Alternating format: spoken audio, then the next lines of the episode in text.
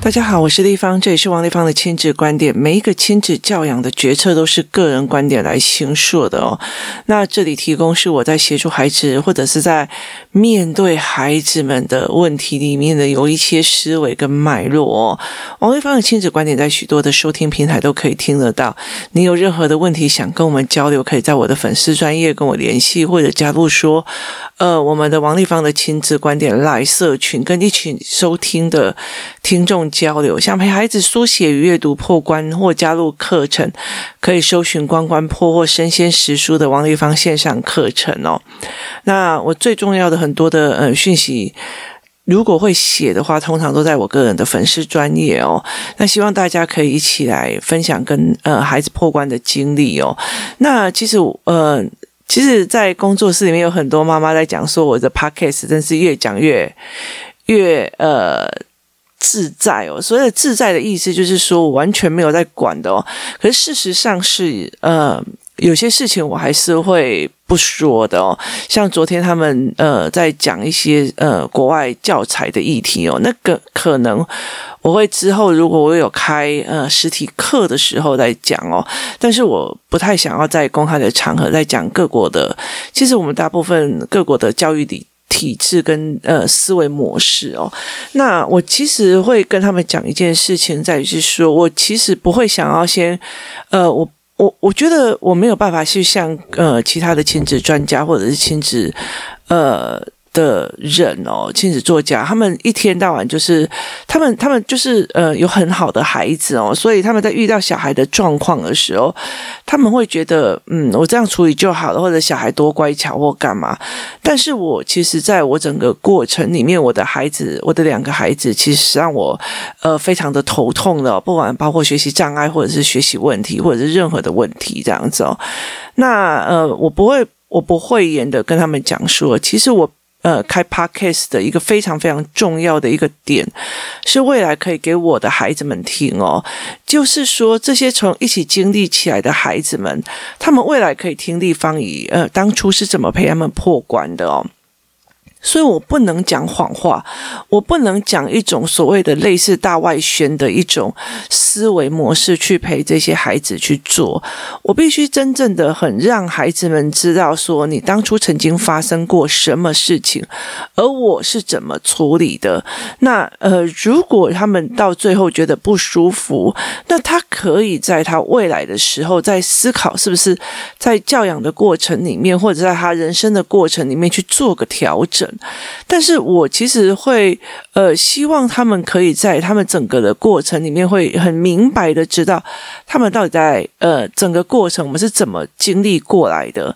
那其实我觉得很重要的一件事情，我想要传达的一件事情。就是每一个孩子，他们在做这件事情的时候，是一种经过跟经历哦。也意思就是说，我也在经历，我也在经过孩子的这些思维模式哦。所以对我来讲，这是一个非常重要的一个事情哦。我怎么去经历孩子们的这些人生过程？那我提供了什么样的价值观跟思维模式是给这些孩子哦？这才是最重要。所以我的儿子哦，例如说他。呃捣蛋呐、啊，然后上围棋课的时候就躺在地板上，然后就被老师骂啊，然后或者是说呃他呃沿路去呃玩跟那那个老板们聊天呐、啊，或者是说他做了一些比较让我觉得让很多人就觉得非常傻眼的事情哦，我其实都会在呃 Podcast 留下来让他们去理解一件事情哦，我觉得。这就是他们人生的过程哦。那我没有公开他们的脸，我也没有公开他们的名字。那其实我其实会希望这一群孩子们接下来知道他们自己的状况，或者是说接下来在呃思维他们的状况。其实像我的女儿已经，我的女儿已经十四十五岁了哦。那她未来在十年，如果 Podcast 可以留下十年或二十年，或者是我的音档可以留下二十年或十年的时候。他未来其实，在他育儿的过程里面，可以提供不同的去呃挖掘他自己曾经成长的过程里面，妈妈是怎么思考的，或者是妈妈在面对弟弟或者是在面对其他的小孩子的过程里面是怎么思考的。我不希望我的女儿以后听了，哦，我的女儿在未来面对她自己的小孩的时候，她抱怨自己或者是诋毁自己，说我没有像我妈妈那么的好哦。其实我会在整个过程里面去，呃，让他们知道我也会崩溃的哦，我也会痛苦的哦。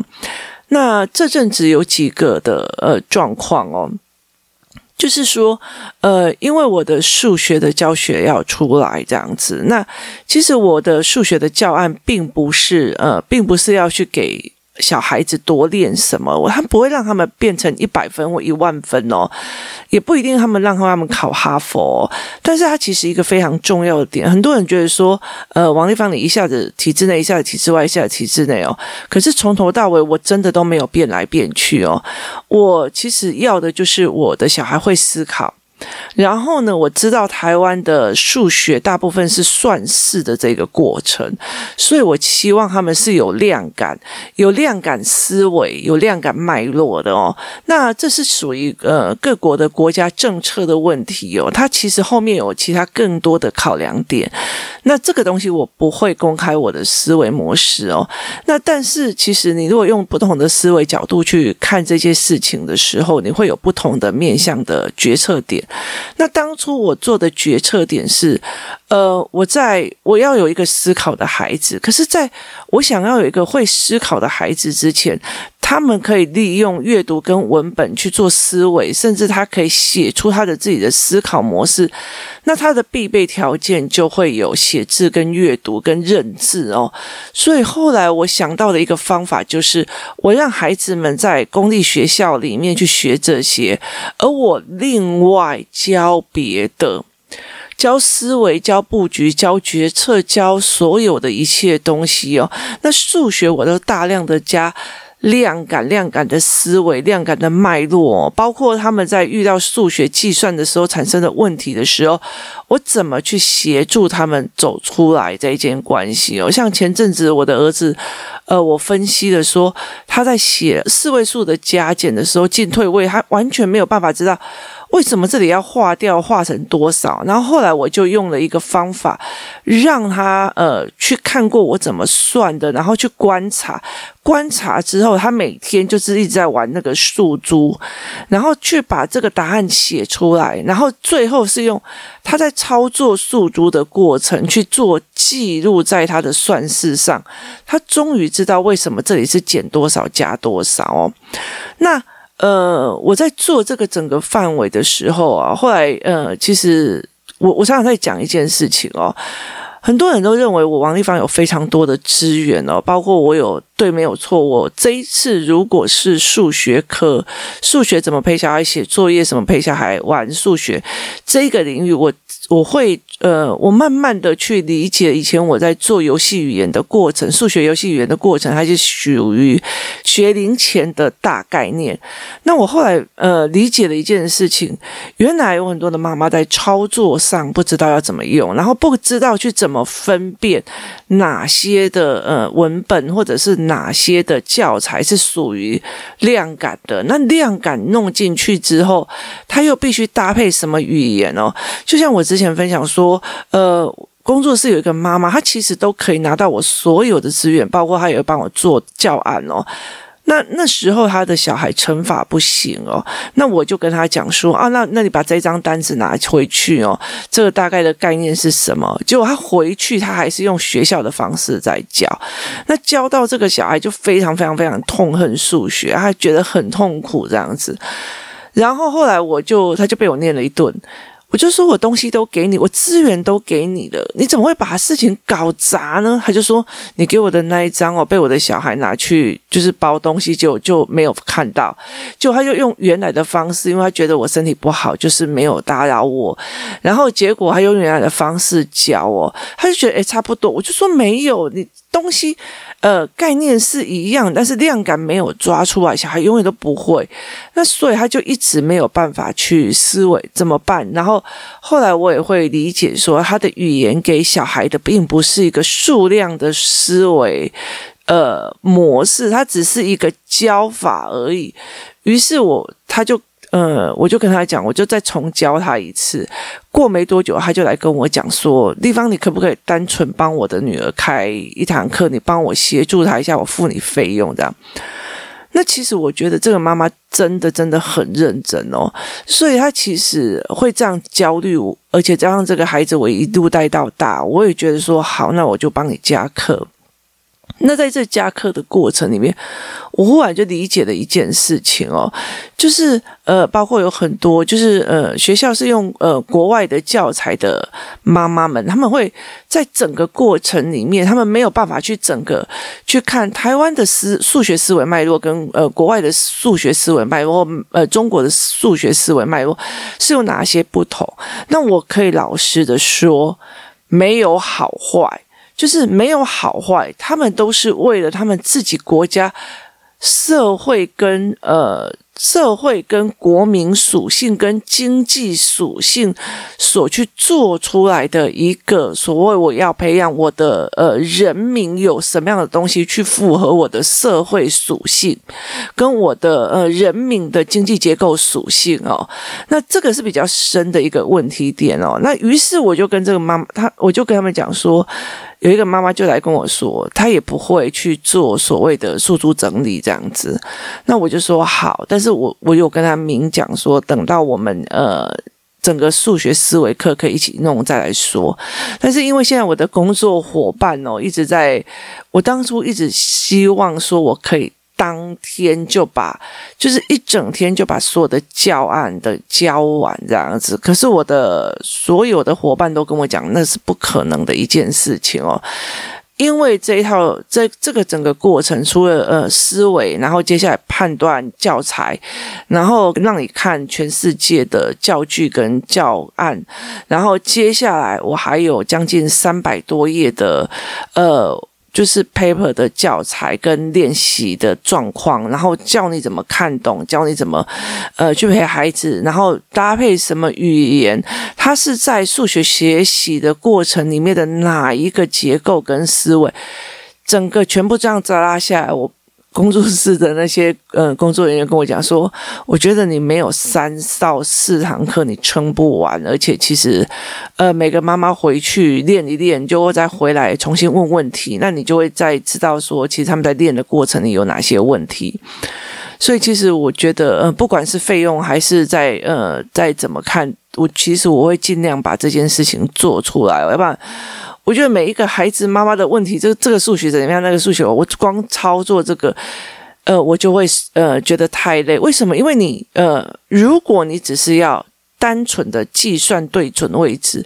这样子的东西，其实它在很多的东西都可以学得到。可是你要用量感。基本上需要妈妈的概念是自己知道在做什么的，他知道怎么去协助这个孩子，然后搭配许许多多的教案跟教材哦。那天一个妈妈来跟我讲说，呃，他们学校的分数是怎么教的？他是用卡片在教哦。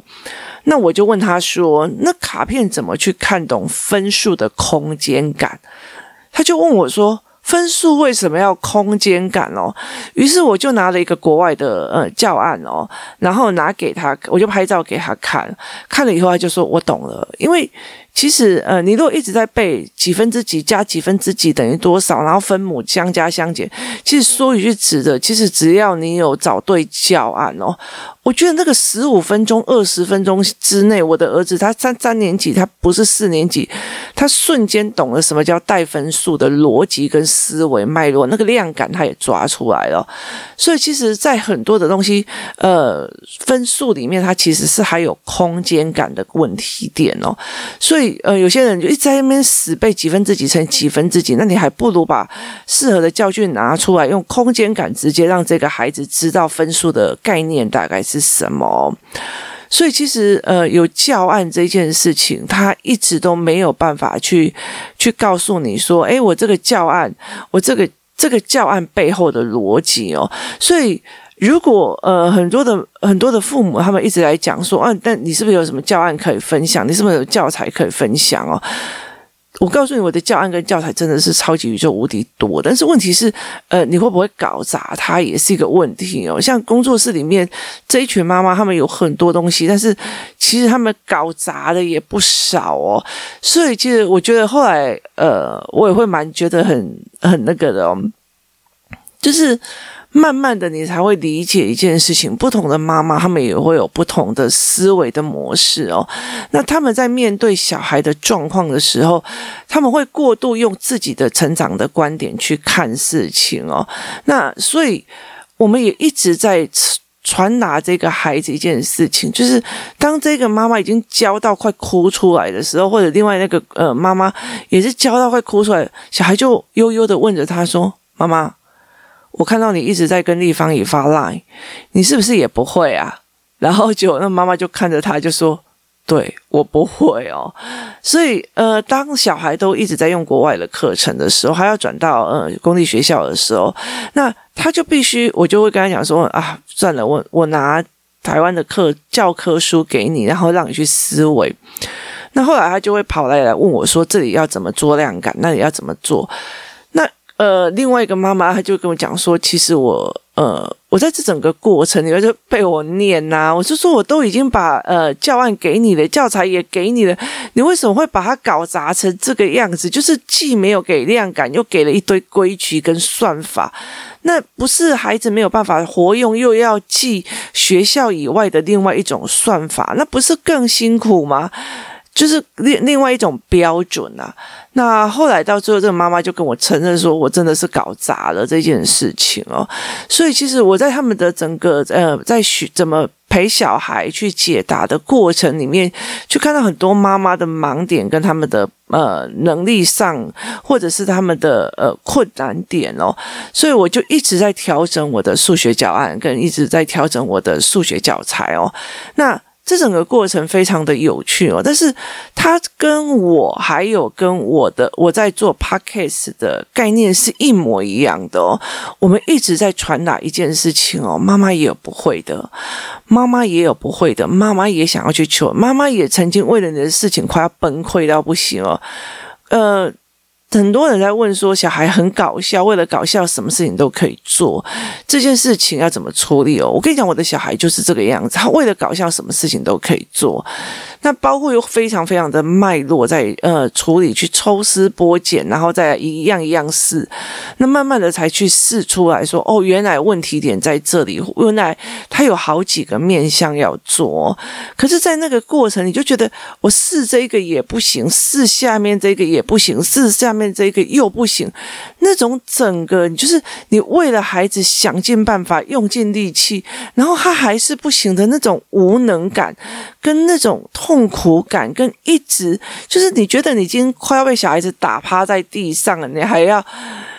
抓起书来，然后让自己去沉静下来，去找问题、找答案的这种过程，是我想要在这个过程里面示范给。很多孩子看的哦，所以常常我会跟他们讲，我也不会，那我回去查，我也不会，我也去做什么事情哦。那我觉得，其实，在很多很多的人的过程里面哦，我常常讲过一件事情，人最可怕的一件事情叫做，就是模考。人到了一定的呃状况，例如说你一路都是非常顺风顺水的，到到好学校资优生，你会误以为你无所不能哦。那其实那种东西才是最可怕。我曾经呃，我曾经。呃，因为我个人体质的关系，所以我曾经就是呃，在命理界有一段时间哦。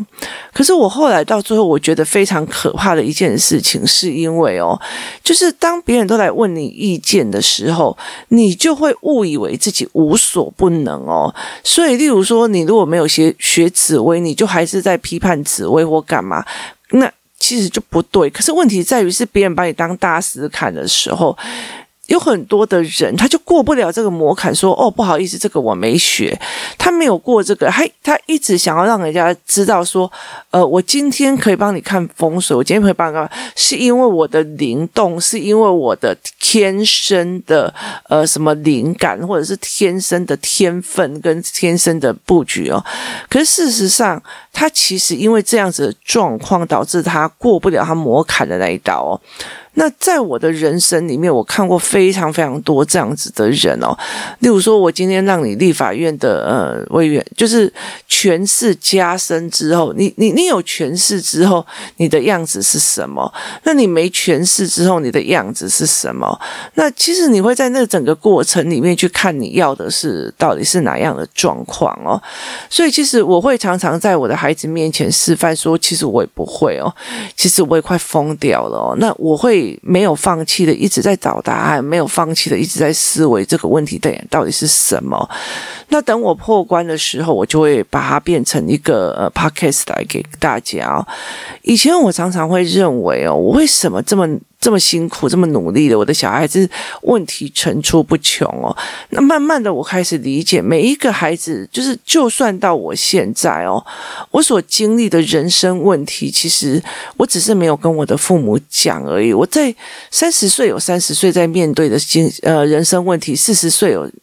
快要过不下去的人生问题哦，五十岁或许你还有快要崩溃的一些人生问题哦。它就是一个过程跟一个过程，一个过程这样慢慢的脉络下。来哦，考不上高中的时候，你有你的崩溃哦。后续再来看，你又有不同的呃思维。当你线往后拉、往上拉的时候，其实在看事情的面相就会更呃呃了然于胸，不会这么的在意哦。所以我其实一直在示范着一件事情，就是让我的孩子去看到，你们会做很多的状况给我，会遇到非常多的状况功课给我，但是我是怎么面对跟怎么破关的。我没有在形塑我的孩子是最完美的那一块哦。那当我的孩子呃一直在走思考性的这一块，当然他们思考跑很快，嘴巴管不住，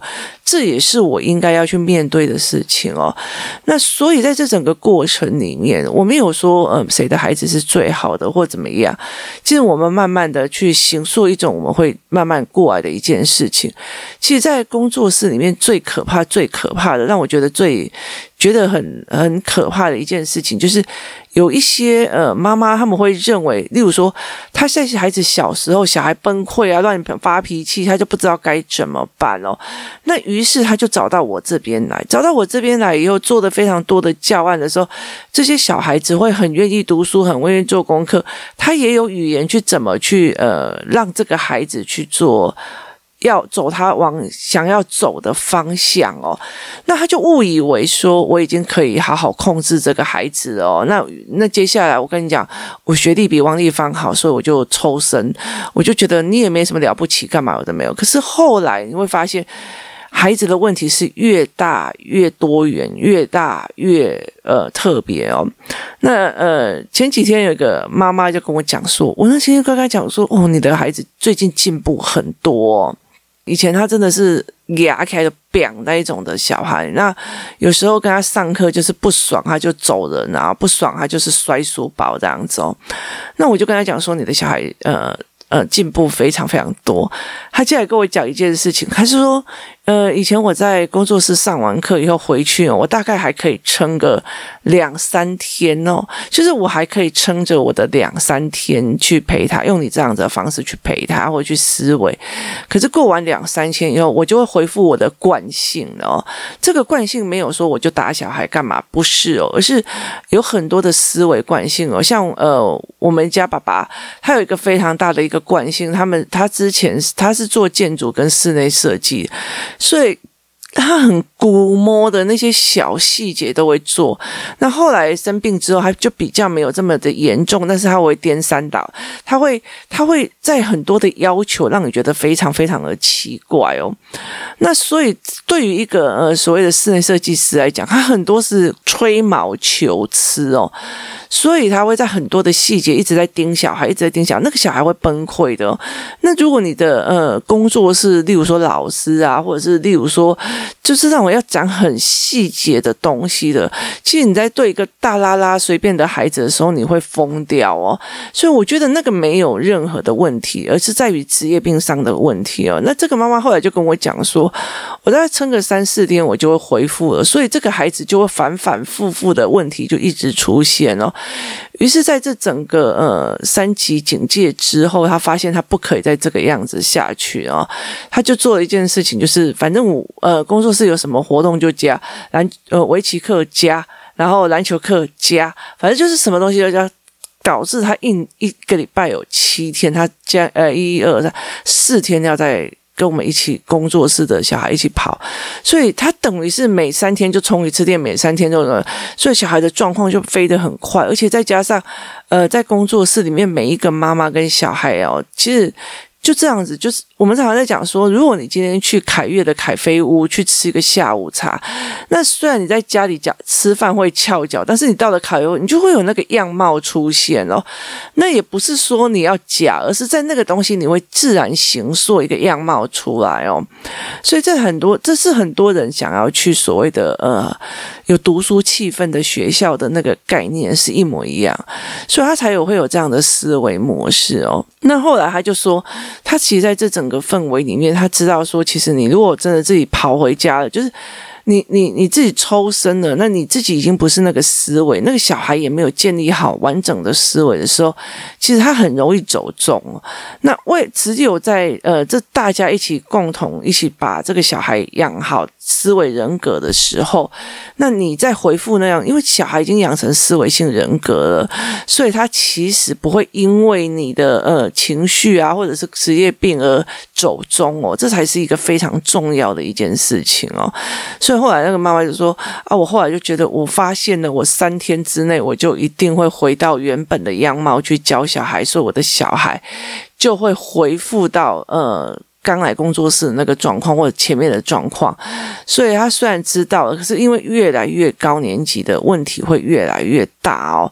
那其实会越来越难处理哦。其实呃，那你大部分也要有一些同才一起一起。”一起去做这些东西，他才有办法。所以我在 Podcast 里面要一直传到一件事情是。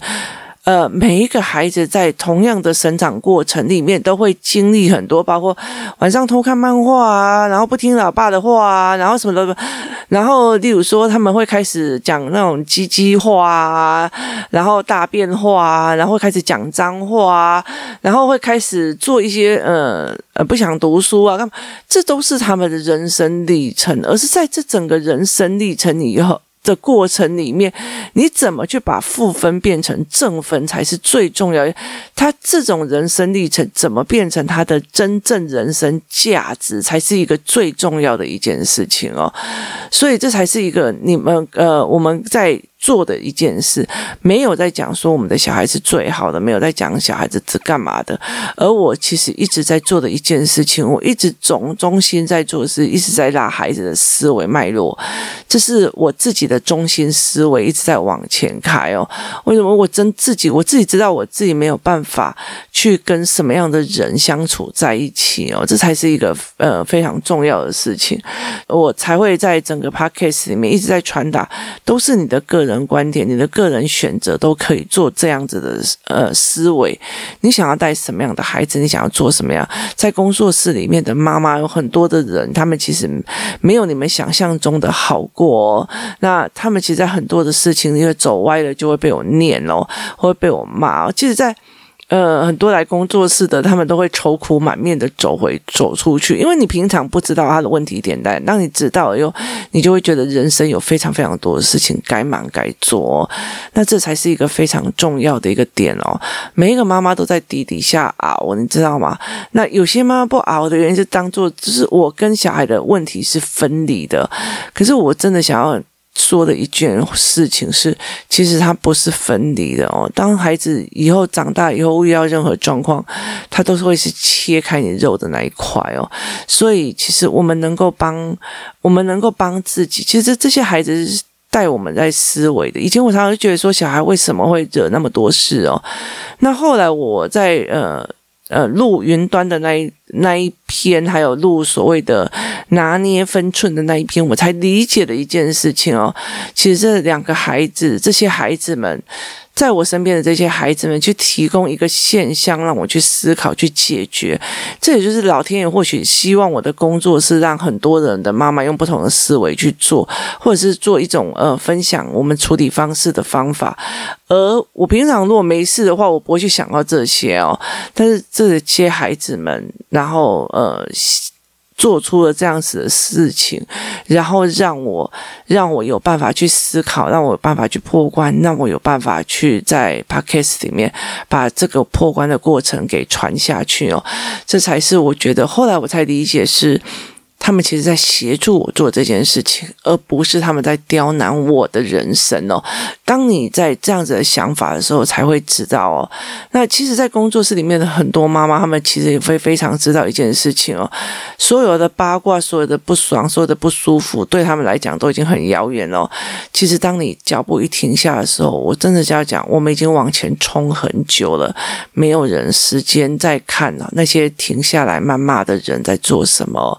其实我们一关一关，包括读书的关、阅读的关，一关一关就已经在往前破。这是一件非常重要。其实连孩子也在讲说，我其实很担心，当我有一天没有来上思考课或者阅读课的时候，呃，再过两两集我就没有办法接上来了。这才是一个。呃，他们的思维模式哦，因为他觉得他们慢慢理解一件事情，思维模式比什么都重要哦，这才是最重要。而这里提供的思维模式在于是每个孩子都会有很多的成长过程，我们只是陪伴他们过。破关的，在他们的成长过程里面，我们只是一个协助者，而借由他们给我们的功课，我们也得以成长哦。这才是一个非常非常重要的一个思维模式，提供您参考。呃，今天谢谢大家收听，我们明天见。